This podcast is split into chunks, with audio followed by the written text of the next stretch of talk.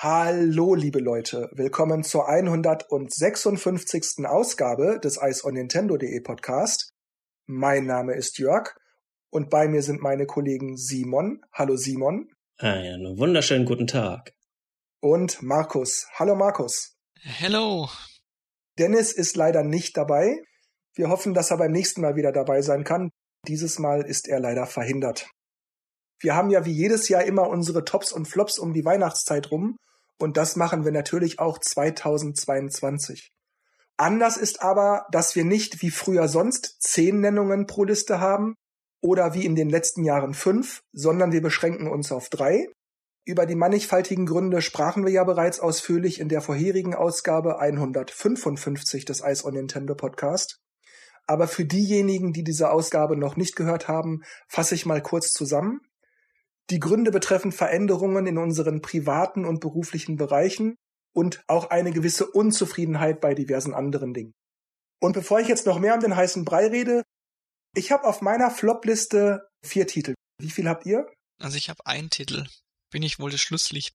Ich möchte über zwei große Dinge reden und eine milde Enttäuschung. Okay, dann mache ich jetzt erstmal meine drei und vier, damit wir der Reihe nach dann aufeinander abgestimmt sind. Mein Flop 4 ist Nintendo Switch Sports. Es gab bereits einige Sportstitel auf Wii und Wii U und mit der Switch-Fassung wird leider aber nichts besser oder umfangreicher gemacht. Wirklich brauchbar ist eigentlich wieder mal nur Bowling, alles andere ist bestenfalls ganz nett, Tennis oder Badminton. Dann gibt es keine Optionen, keine verschiedenen Spielmodi und ja, eben auch nur diese sechs, beziehungsweise seit kurzem gibt es noch Golf, sieben Sportarten wenn man wenigstens zehn oder zwölf Sportarten gemacht hätte, so dass ein bisschen mehr Abwechslung ist und natürlich dann auch ausreichend Sportarten, die Spaß machen. Aber es gibt halt zum Start sechs Sportarten, eine siebte Golf wird viele Wochen später nachgereicht und das ist mir für 40 Euro ein bisschen mau. Deshalb lautet mein Fazit lahm. Ich habe Nintendo Switch Sports auch gekauft aus einer Laune heraus, habe es zwei, drei Tage lang gespielt, dann lag es zwei Monate rum, ehe ich es meiner Nichte zum Geburtstag geschenkt habe. ich weiß nicht, wie du darauf kamst, also das Bowling für dich am äh, besten ist, das fand ich am unheimlich langweiligsten und am zähesten von allen Sportarten überhaupt da drin. Mhm. Weil du deinen Wurf machst und dann musst du noch ewig auf die anderen warten. Hast dich denn jetzt deine Nichte? Nein, ich habe sie neulich nochmal nach diesem Spiel gefragt und sie meinte, ja, äh, keine Ahnung. Ja, du kannst jetzt Golf spielen. Aha, okay. Dann geht's ihr genauso wie mir. Das ist halt bei manchen Spielen dann auch, wenn die dann halt monatelang rumliegen und dann kommt noch irgendwas dazu, wie jetzt Golf, dann kann sein halt seine eine oder andere kriegt's halt gar nicht mit. Es gibt auch DLCs, die dann einfach zu spät sind. Gut, da ich ja gleich wieder dran bin, weil ich der Einzige bin, der mehr als zwei Flops hat, sage ich dazu, ich habe auf der Switch dieses Jahr nichts gespielt, wo ich sagen könnte, das ist wirklich schlecht. Deshalb nenne ich gleich viel mehr Platzhalter für Umstände, die mich stören oder ärgern. Und da ist auf meinem dritten Platz Pokémon Karmesin und Pokémon Purpur.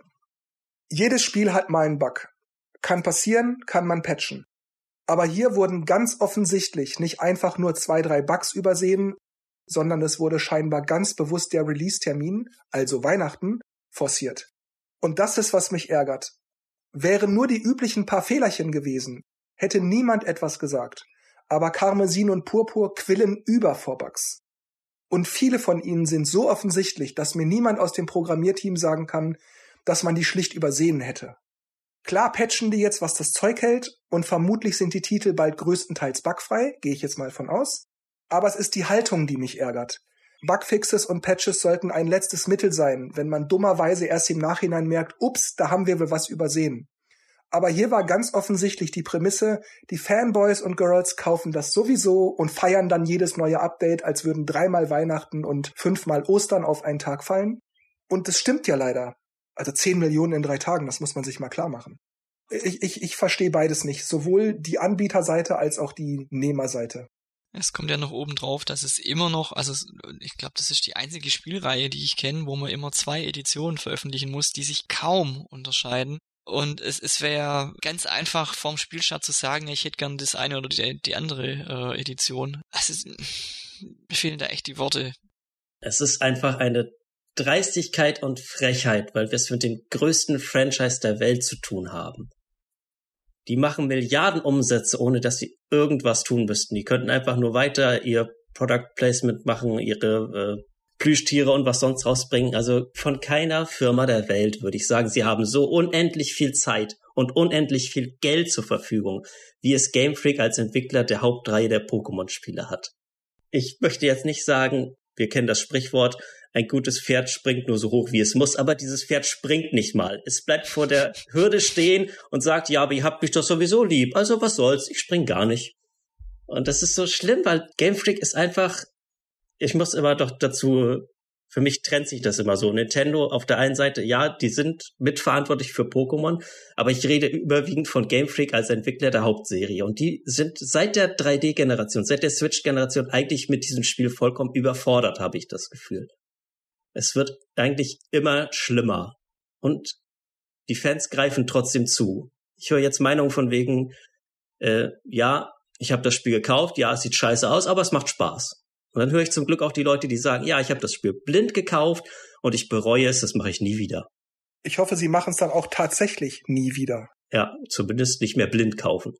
Und es gibt genug Alternativen. Im Indie-Bereich kam dieses Jahr Temtem für die Switch raus.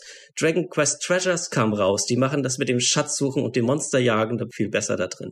Und Digimon ist auch noch nicht tot. Mit Digimon Survive oder jetzt im Februar kommt Digimon World Next Order. Also es gibt genug Alternativen auf dem Markt. Was mir auffällt, es gibt bei den Pokémon-Fans ganz oft zwei Lager. Also es gibt die einen, die nur auf die guten Sachen schauen. Also, oh, Pokémon, die haben jetzt Texturen und Fell und das sieht voll toll aus und das beste Spiel, das es, das, das es bisher gab. Und dann gibt's die anderen, die hauptsächlich nur auf die Bugs äh, schauen und auf die Landschaft, die teilweise sehr, also ich bin teilweise erschrocken, als ich Berge gesehen habe wo ich dann denke, das wirkt bei Super Mario 64 stimmiger als, als bei, bei, bei Pokémon.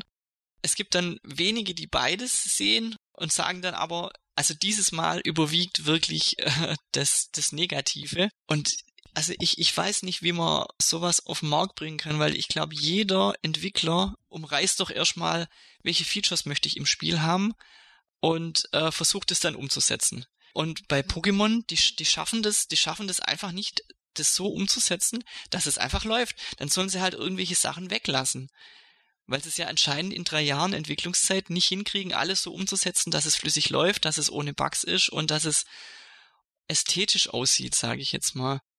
Simon, sag mal bitte deinen Flop 2. Meine kleine milde Enttäuschung dieses Jahr war Bayonetta 3. Und zwar nicht unbedingt von dem Spiel selbst. Das Spiel hat mir Spaß gemacht. Und ich habe es sehr genossen. Aber es gibt so gewisse Punkte, Aspekte, die mich da stören. Auf viele kann ich hier nicht eingehen, weil es sich im Spoiler-Territorium befindet und ich möchte das Spiel niemandem madig machen. Aber wir wissen aus Entwicklerinterviews zum Beispiel, dass sie mit diesem Spiel sehr viel mehr vorhatten, als es eigentlich jetzt in diesem Stadium rausgekommen sein soll. Also ursprünglich sollte das zum Beispiel mal eine Open-World-Erfahrung werden. Leider hat der Producer Platinum während der Entwicklung verlassen und das ganze Projekt kam doch etwas ins Straucheln, was uns mit dem finalen Produkt bescherte. Das heißt, wenn ich dich jetzt richtig verstehe, das Spiel ist zwar eigentlich immer noch super, aber dich stört, dass es, wie es eigentlich gedacht war, hätte mehr sein können. Genau, eigentlich hätte es mehr sein sollen und sie haben an gewissen Stellschrauben gedreht, bei denen ich nicht ganz zufrieden bin.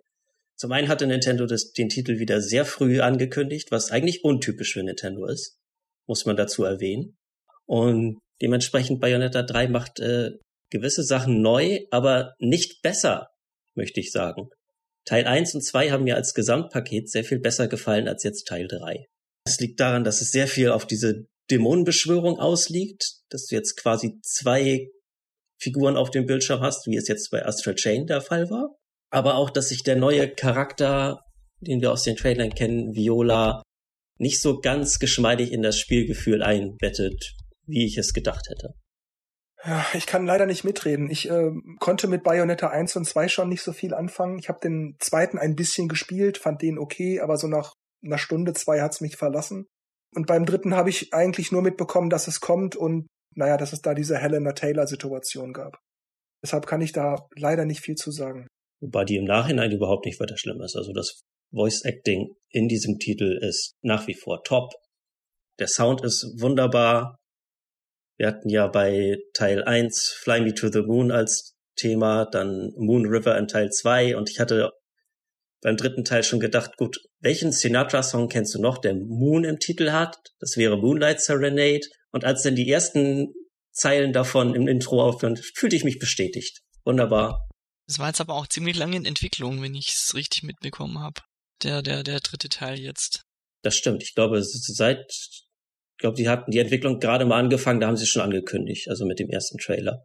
Deswegen ungewöhnlich früh für Nintendo. Gut, Markus hatte nur Platz eins, ne? Ja. Okay, dann wäre jetzt ich dran mit meinem Flop 2. Mario Strikers Battle League Football. Und das wird wahrscheinlich niemanden überraschen. wäre das Spiel ein Download-Titel für 15 bis vielleicht 20 Euro, sehe die Sache wahrscheinlich anders aus. Aber Vollpreis für ein Spiel zu verlangen, das zu Beginn nicht voll ausgefeatured war, das kann mir jedenfalls keiner erzählen, dass es das wäre, und auch jetzt nach nur drei Charakter- und Stadien-Updates schon anzukündigen, dass es keine weiteren Inhalte mehr geben wird, die dazukommen, ist ein Trauerspiel. Denn auch jetzt ist das Spiel, also nach dem dritten Update jetzt, nicht mal halbwegs ausgefeatured.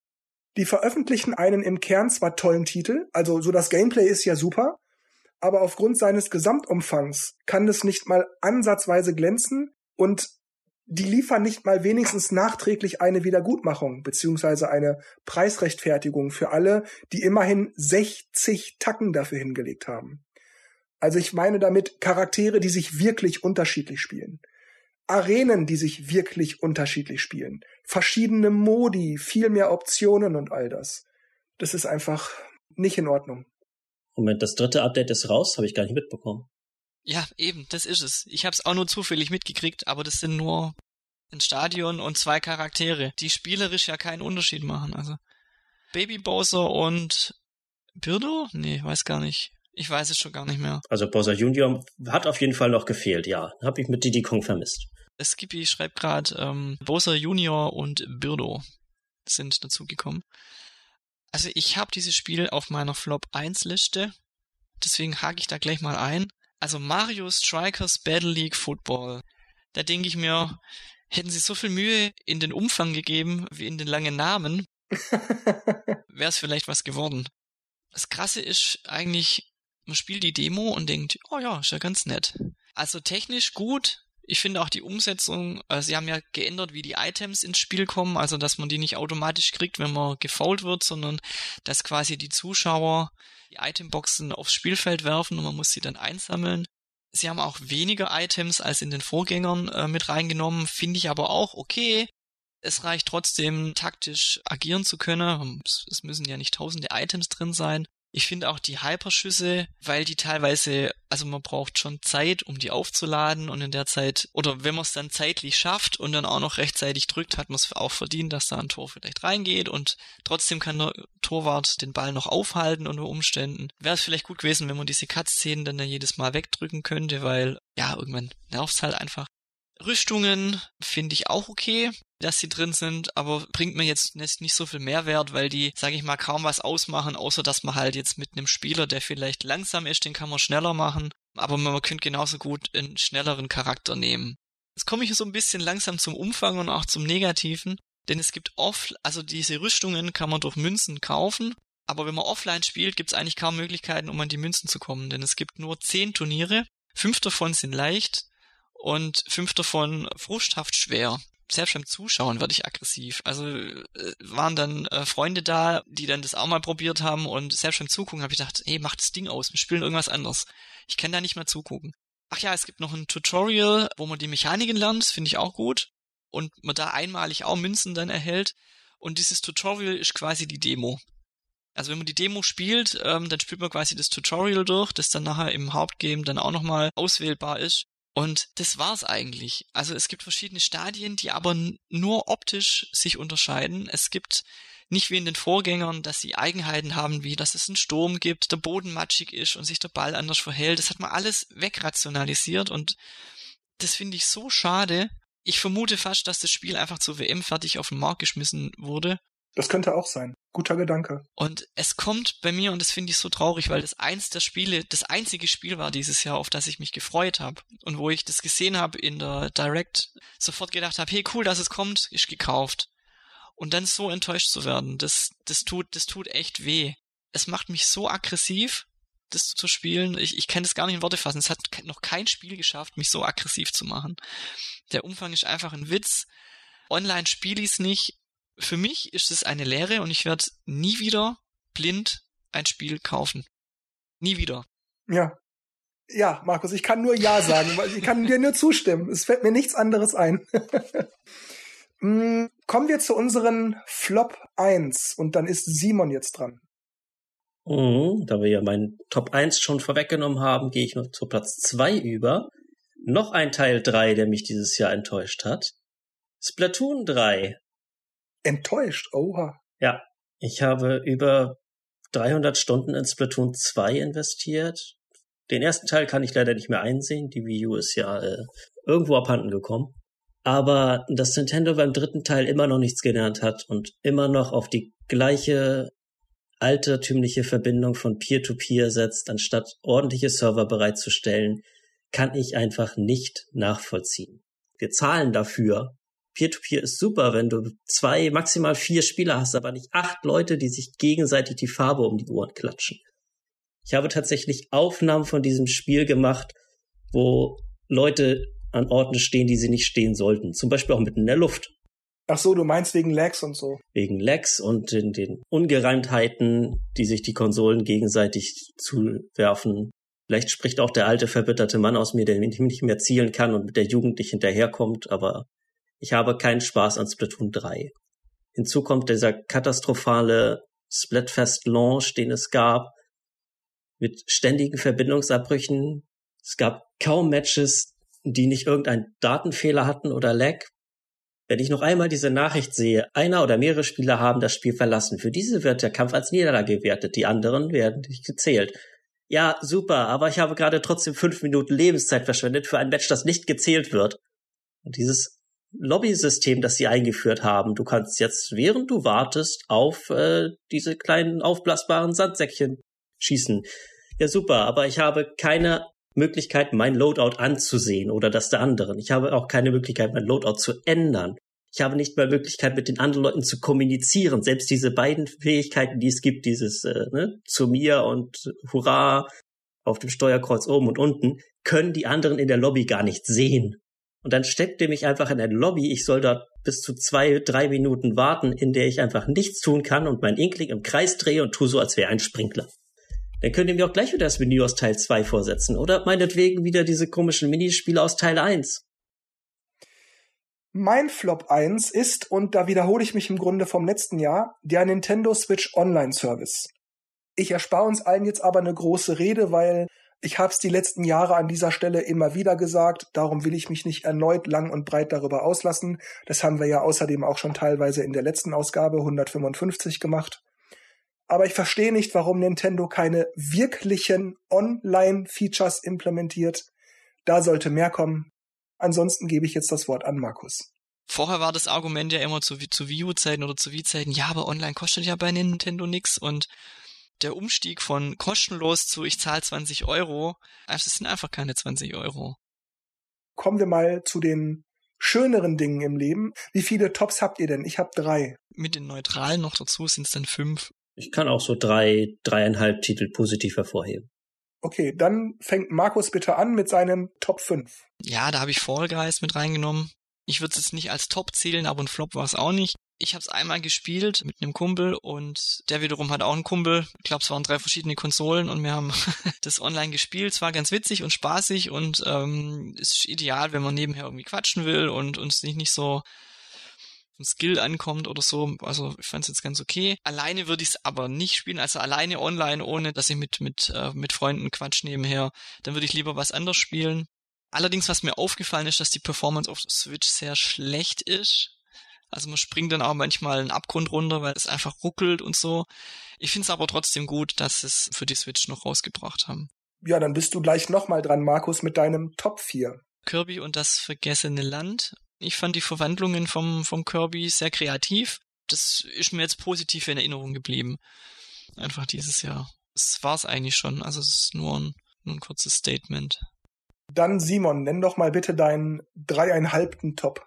Ja, es ist Platz drei und zwar kam dieses Jahr die Erweiterung zu Monster Hunter Rise, namentlich Monster Hunter Rise Sunbreak. Während mich das Basisspiel doch etwas kalt gelassen hat im letzten Jahr, habe ich mich sehr auf die neuen Herausforderungen gefreut, die diese große Erweiterung mit sich bringt. Und es hat mich tatsächlich auch wieder ein bisschen bei der Stange gehalten. Da ihr beide nicht so die großen Monster Hunter Spieler seid, glaube ich, fasse ich mich an dieser Stelle mal kurz. Ich muss auch, wie bei den Flops vorhin, zu den Tops einen kurzen Disclaimer loswerden. Ich habe keinen einzigen echten Top-Titel für die Switch. Und einen Switch-bezogenen Top-Umstand schon gar nicht. Mit anderen Worten, meine Tops sind keine echten super, boah, wie geil sind die denn Titel, sondern vielmehr kann man guten Gewissens kaufen. Und da habe ich auf dem dritten Platz Conan Chop Chop das ist ein witzig gut gemachtes Roguelike, das mir, als es Anfang des Jahres rauskam, eine ganze Weile Spaß gemacht hat. Unter anderem, weil Dennis das Spiel auch hatte und wir es zusammenspielten. Wie das bei Spielen dieser Art üblich ist, wird man unzählige Male sterben und von vorn beginnen, was nervig sein kann. Aber durch den Online-Multiplayer-Anteil hat Conan Chop Chop einen großen Vorteil gegenüber anderen Titeln dieser Art. Dennoch wenn der Game Over Screen erscheint, ist man jedes Mal aufs Neue frustriert und demotiviert, weil ein Game Over hier manchmal vollkommen unabsehbar eintreten kann. Eben hatte man noch 100% Lebensenergie, tolle Waffen, coole Items. Fünf Sekunden später ist auch schon wieder alles vorbei, weil man irgendwie blöd gestanden ist oder ein Gegner ja voll den Treffer reingehauen hat. Und das ist dann schade und dann denkt man, ach verdammt nochmal, ey, wenn das ein bisschen knapper gewesen wäre oder so, Trotzdem ist Conan Chop Chop für die eine oder andere Stunde im Multiplayer, bis zu vier Personen übrigens, im Multiplayer seine 20 Euro wert. Markus, bitte, Top 3. Ja, da habe ich was Allgemeines. Ähm, und zwar habe ich den Eindruck, dass die Demos teilweise besser geworden sind. Zumindest die, die ich angespielt habe. Also ich kann mich noch dran erinnern, zu Wii U oder 3DS-Zeiten, da war es fast immer so, dass mich eine Demo, wenn mich ein Spiel interessiert hat, eher abgeschreckt hat, als dass es mich angefixt hat. Das finde ich ist in letzter Zeit besser geworden. Ich sehe was in dem Spiel oder ich kann erahnen, okay, das ist was für mich oder das ist nichts für mich. Und ähm, was ich da auch noch mit reinnehmen würde, sind, ähm, sind Virtual Console Titel, also N64 Super Nintendo Spiele. Die haben so ein bisschen den, den Charme, dass wenn ein Nachfolger zu einem Spiel rauskommt oder es ein, ein ähnliches Spiel gibt, was aktuell ist, kann man manchmal, wenn es da keine Demo gibt, bei einem N64-Spiel ein bisschen reinspickeln. Also mir ist es zum Beispiel bei Pokémon Snap aufgefallen, dass ich Pokémon Snap gespielt habe und dann mir so gedacht habe, eigentlich macht es schon Laune und hab mir dann New Pokémon Snap für die Switch dann geholt. Dadurch würde ich jetzt quasi das N64, den N64-Ableger als Demo ansehen. das wollte ich einfach mal positiv hervorheben, dass da bei den Demos mehr Mühe reingesteckt wird. Wobei man da auch ganz generell vorsichtig sein sollte. Nur weil ein Spiel damals auf dem N64 richtig toll war, heißt das nicht, dass Jahre später ein Nachfolger der gleichen Reihe auch nur ansatzweise gut sein muss. Sie Mario Strikers, ja, das ist mir bewusst. Allerdings ist ja Pokémon Snap schon ein Jahr draußen und da konnte ich die eine oder andere Review dann auch anschauen, was Umfang angeht oder was Mechaniken angeht. Ähm, genau. Aber zum Punkt Demo gibt es ja inzwischen auch etwas, was sich äh, Nintendo Switch Online Spieler holen können. Und zwar die Probespiele. Ich glaube, dieses Jahr hatten wir Dead Cells und vor kurzem jetzt River City Girls, was man für eine Woche Probe spielen konnte. Ja, sowas finde ich immer sehr schlecht. Also Mario Strikers, die, die Demo, die kannst du ja auch nicht immer spielen. Oder gab es da mal so ein, ein Wochenende, wo so ein Turniermodus starten konntest? Und wenn du das halt verpasst, weil du, ich habe halt einfach dann keine Zeit gehabt und dann wollte ich ja mal unter der Woche und dann, ah nee, äh, das Turnier ist gerade abgelaufen, du kannst jetzt die Demo nicht starten. Und das finde ich immer schlecht. Simon. Meine Topliste beinhaltet jetzt folgenden Titel, über den ich eine kurze Notiz geschrieben habe. Teenage Mutant Ninja Turtles Shredder's Revenge. Mein Bruder hatte mich dazu eingeladen, als ich sowieso schon ein Wochenende bei ihm war und sagte, komm, das habe ich gerade gekauft, lass uns das mal jetzt am Wochenende durchspielen. Wir haben es gemacht. Es hat sich gelohnt. Für zwei mit 30er, die ihre Kindheit äh, verbracht haben, am Super Nintendo Turtles in Time zu spielen oder am Mega Drive Hyperstone Heist, war das äh, ein absoluter Nostalgietrip. Das Spiel hat einen Killer-Soundtrack und ich äh, liebe die Art, wie die Turtles dargestellt werden. Besonders da sich in heutigen Beat'em-Ups immer so eine gewisse Kurve eingestellt hat. Am Anfang kannst du gar nichts und am Ende kriegst du irgendwie alles hinterhergeschmissen. Aber die Turtles fühlen sich gleich von Anfang an mächtig an. Ausweichrollen, sie haben schon Spezialangriffe und obwohl noch mehr dazukommt, hast du nicht das Gefühl, ja, ich muss ja jetzt noch mal ein paar Minuten lang rumstehen und auf den einen Gegner einprügeln. Kommen wir zu meinem Top 2. Sonic Origins. Ich verstand und verstehe immer noch nicht das Gemecker um Sonic Origins.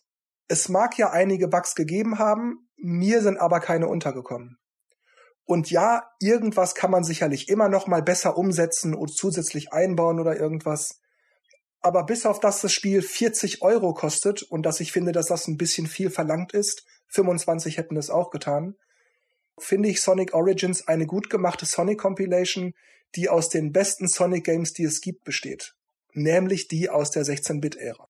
Sie haben eben nicht nur die ROMs reingeschmissen von den Spielen, sondern eben auch noch viel drum herum gestrickt. Zum Beispiel ist nicht nur Sonic 3 und Sonic und Knuckles drin, sondern man hat auch Sonic 3 and Knuckles, also das verbunden. Und man kann in Sonic 2 auch Knuckles spielen und sogar in Sonic 1 Knuckles spielen und auch Tails spielen und bla bla bla.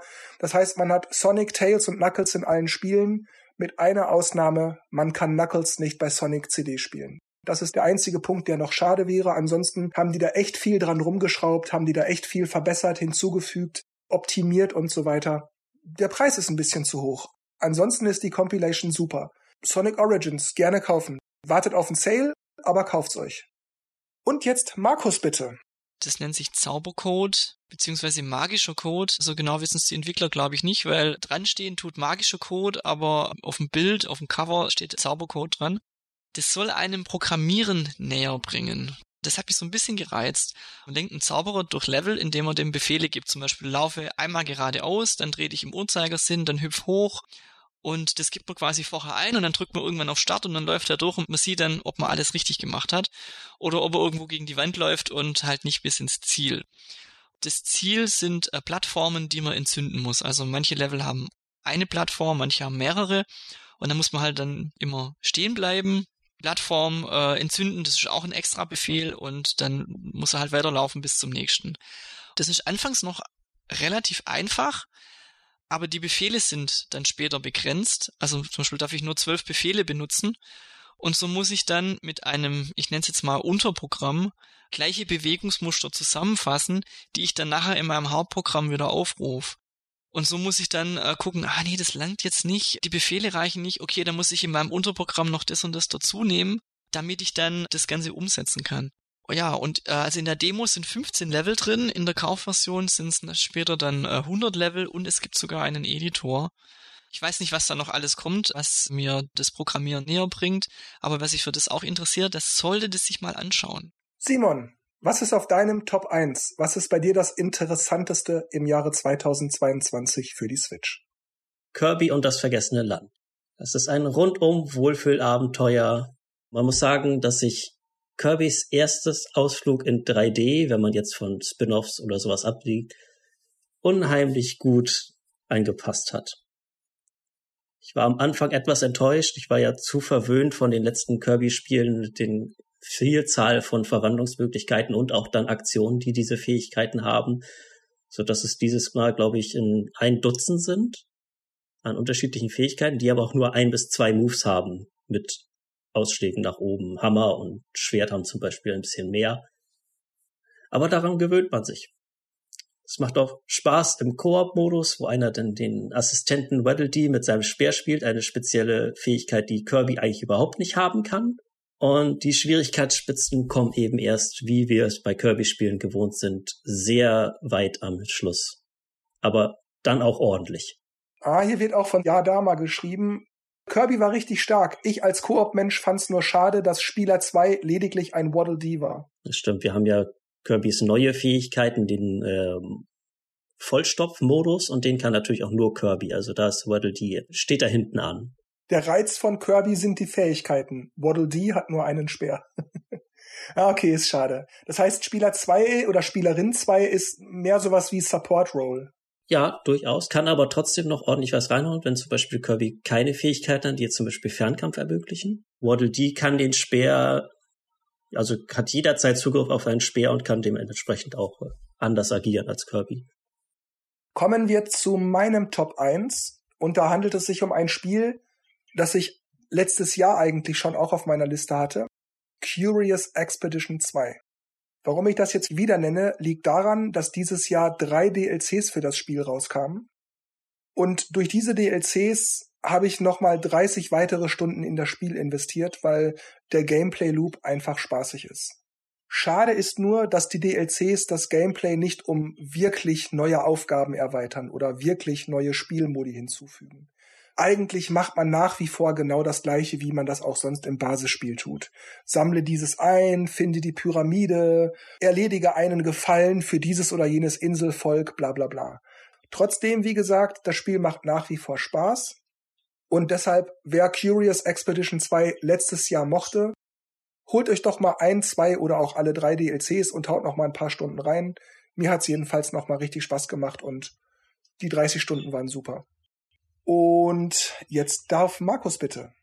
Wenn ich so auf das Jahr zurückblicke, also ich habe viel, eigentlich dieses Jahr echt viel gespielt, aber halt viele ältere Spiele, deswegen kann ich die hier alle nicht bringen. Aber tatsächlich ist bei mir jetzt hängen geblieben oder das Highlight sind die Mario Kart DLCs.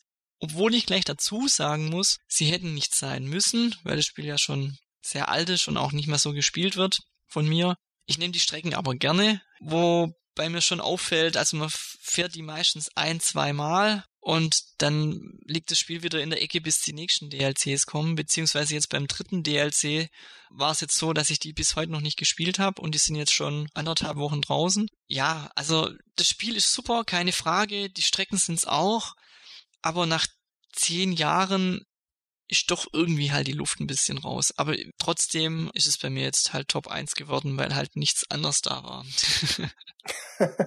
ja, also hm, ich würde es jetzt nicht in eine Top-Liste oder in eine Empfehlungsliste packen, aber mir geht's da ganz genauso. Mario Kart 8 ist immer noch toll, der DLC-Pack ist auch völlig okay für die 25 Euro oder halt inklusive des Expansion Pass. Aber ja, auch ich hab's noch nicht gespielt. Also irgendwie ist die Verlockung nicht da.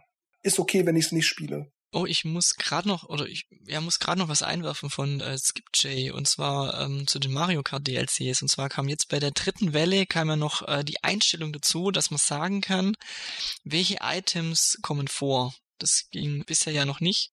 Ist vielleicht auch noch nett zu erwähnen, dass sie das noch umgesetzt haben. Gut, dann soll's das gewesen sein. Ich sag wie immer an dieser Stelle Tschüss, macht's gut und bis zum nächsten Jahr. Ist ja wahrscheinlich unsere letzte Ausgabe im Jahre 2022. Und ich bedanke mich bei denen, die uns live zugehört haben. Ich schicke liebe Grüße an Dennis und Simon und Markus machen jetzt das Licht aus. Ciao. Ja, ich verabschiede mich dann auch für dieses Jahr und ich hoffe, ihr hört uns dann nächstes Jahr auch wieder zu und kommt gut ins neue Jahr. Das gleiche wünsche ich euch auch. Lasst uns das Spielejahr beenden und ein neues entgegensehnen. Ja, auch wenn ich nicht anwesend war, hier mal meine Flops 2022. Platz Nummer drei ist äh, Mario Strikers. Ja, äh, als ich es gekauft habe, fand ich, dass äh, es hat eine Weile Spaß gemacht. Hab dann gemerkt, uh, es ist gar nicht mal so einfach da zu gewinnen, weil der Computer auch ja, der geht voll gut ab.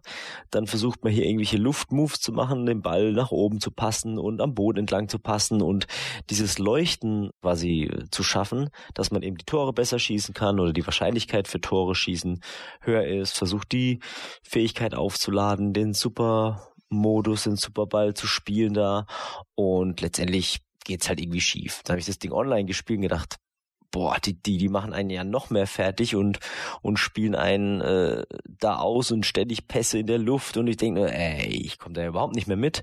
Gut, das ist das eine. Und dann natürlich die Update-Politik. Also jetzt hieß es ja, ja, das letzte Update für Mario Strikers.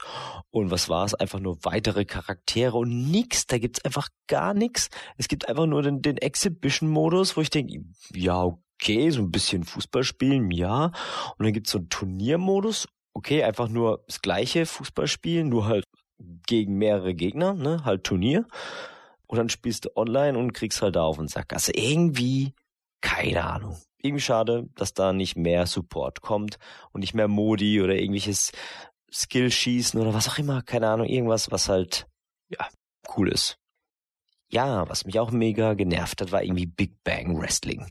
Ich meine, so als alter Wrestling-Fan, ne, ähm, ist ja immer cool, wenn man so ein Spiel hat, wo so ein bisschen Wrestling-Feeling hat und es ist halt mehr so halt SNS-Style gewesen, halt so hat mich an die alte WrestleMania-Zeit erinnert und das war halt einfach so, ich habe irgendwas gemacht und egal, was ich gedrückt habe, es ging immer schief. Selbst mit irgendwelche Hilfen und Tutorials, keine Ahnung, ich, ich konnte nichts machen, außer dass der Gegner mich immer irgendwie gepackt hat. Ich habe da einen Knopf gedrückt, mal früher, mal später. Und ja, dann so auch bisschen durchgelesen, was so bei anderen passiert ist. Und da war es genauso irgendwann, ja, das ist irgendwie echt äh, Glückssache und man drückt halt sich durch und was weiß ich. Also, ja, war nix.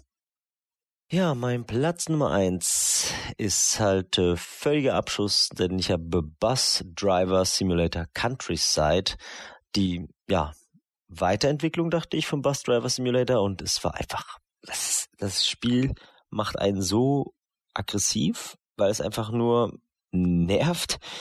Und ähm, ja, es ist halt die Grafik sieht halt nach nichts aus, es sind immer Clipping-Fehler, man muss halt einfach nur von A nach B fahren, das funktioniert irgendwie nicht so richtig. Dann guckt man sich um und denkt, okay, steigen Leute ein, steigen Leute aus, okay.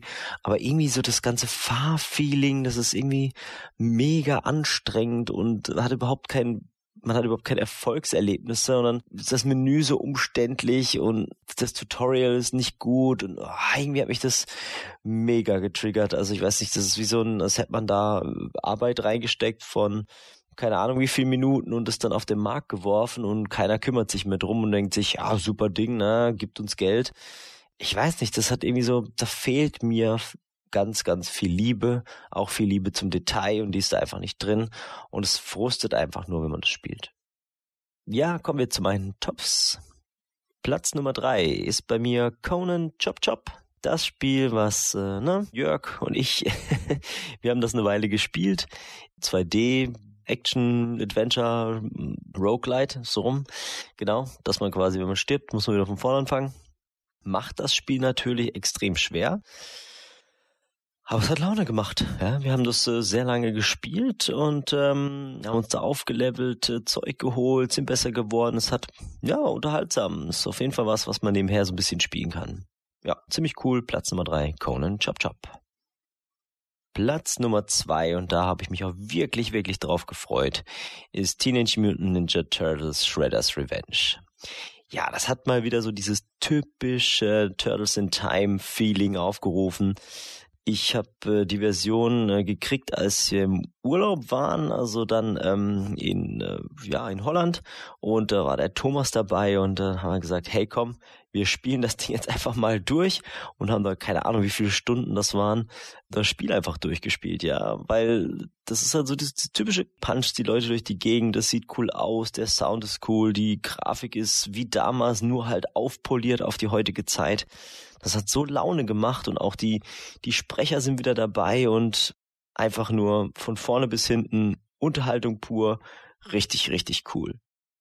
Ja, und dann, äh, Turtles hat es schon schwer gehabt, äh, wäre fast auch auf Platz eins gelandet, aber irgendwie ist es jetzt bei mir Cuphead geworden.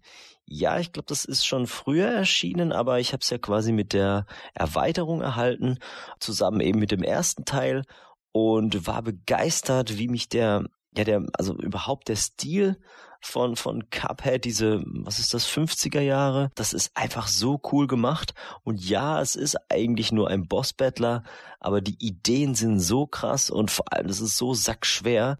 Ja, ich will nicht sagen unfair, aber manche Stellen denkt man schon so, ah, ich feuer den Controller jetzt in die Ecke, aber eigentlich hat es mich immer wieder motiviert, zurückzukehren, herauszufinden, was sind da jetzt der Trick ist, wie man, wie man den besiegen kann. Und äh, wenn man wirklich ganz neugierig ist, kann man natürlich im Internet schauen und ein paar Tricks einholen. Und man kann ja auch eine leichte Version, eine schwere Version machen, weil die leichte Version auch schon ziemlich hart ist. Und nee, hat mich überzeugt von der Art und Weise. Auch die Musik ist geil, der Grafikstil super. Cuphead, ein richtig cooles Ding. Kann ich nur empfehlen. Das meine Top 1.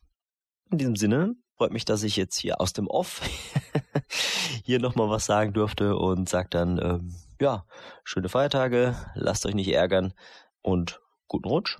Bis demnächst. Bye bye.